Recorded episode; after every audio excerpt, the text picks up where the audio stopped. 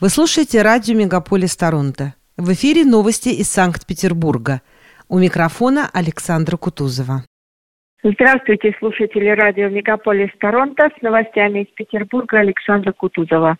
Новый год северная столица встретила положительными достижениями. На нынешних зимних каникулах город был признан лучшим туристическим направлением в стране. Статистики утверждают, что на берегах Невы на новогодних праздниках побывали около миллиона путешественников.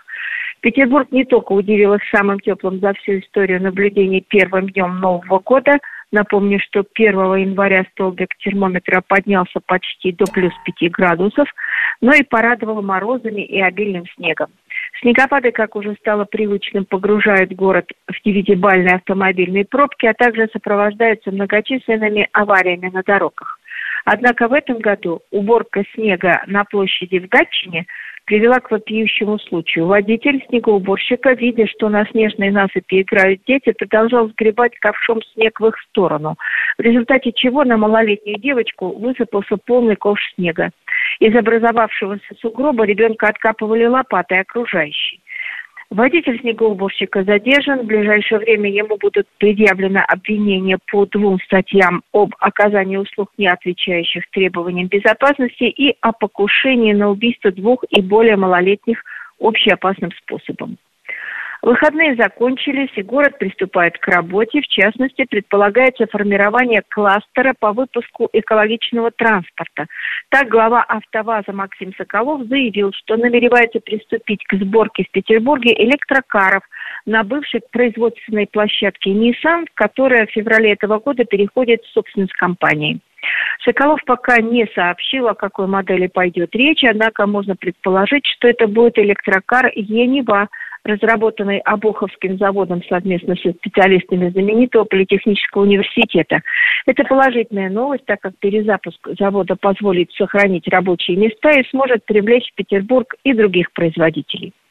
К сожалению, в новом году эпидемии не оставляют петербуржцев в покое. В городе превышен уровень эпидемического порога по респираторным вирусным заболеваниям, среди которых превалирует так называемый свиной грипп. Больше половины всех заразившихся – дети. Это почти 24 тысячи школьников и 19,5 тысяч детсадовцев. Что касается ковида, то в настоящий момент в Петербурге зарегистрировано более полутора миллионов инфицированных и пять с половиной тысяч болеющих коронавирусной инфекцией. Связи с этими событиями губернатор Беглов продлил до конца января эпидемиологические ограничения.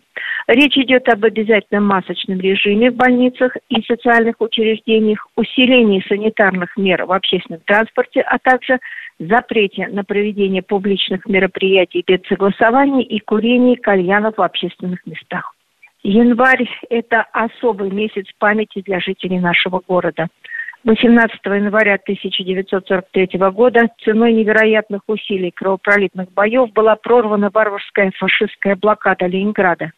В этот день, 80 лет назад, красноармейцы Северного и Северо-Западного фронтов, а также моряки Балтийского флота сумели очистить южное побережье Ладожского озера от фашистской группировки, в которой помимо сил вермута входили военные контингенты Испании, Финляндии, Италии, а также добровольцы из Бельгии, Нидерландов, Дании, Норвегии и нейтральной Португалии. Напомню, что все эти военные преступники в течение 872 дней методично уничтожали авианалетами, бомбежками и голодом блокированных в городе мирных жителей, детей, женщин и стариков. После прорыва кольца фашистских войск бои вокруг города шли еще год, и только 27 января 1944 года праздничный салют ознаменовал полное снятие блокады. С 8 сентября 1941 года по 27 января 1944 года в городе погибли 1 миллион 93 тысячи человек, а общий причиненный материальный ущерб составил 30,5 триллионов рублей. Время идет вперед, но забыть эти события невозможно. Об этом помнят и сами ветераны, их потомки.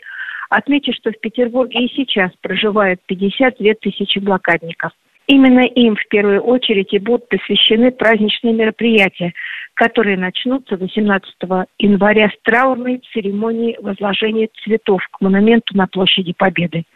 27 января, в 79-ю годовщину полного освобождения Ленинграда от фашистской блокады, состоятся торжественный траурный митинг и церемонии возложения цветов на Пискаревском, Серафимовском, Богословском, Смоленском кладбищах и в других местах массовых захоронений защитников и жителей блокадного Ленинграда. И вечером зажгутся факелы на растральных колоннах, пройдут праздничные концерты и встречи ветеранов. 27 января ожидается праздничный артиллерийский салют у стен Петропавловской крепости. Вот и все новости на сегодня. С вами была Александра Кутузова. До встречи на волне радио Мегаполис Торонто.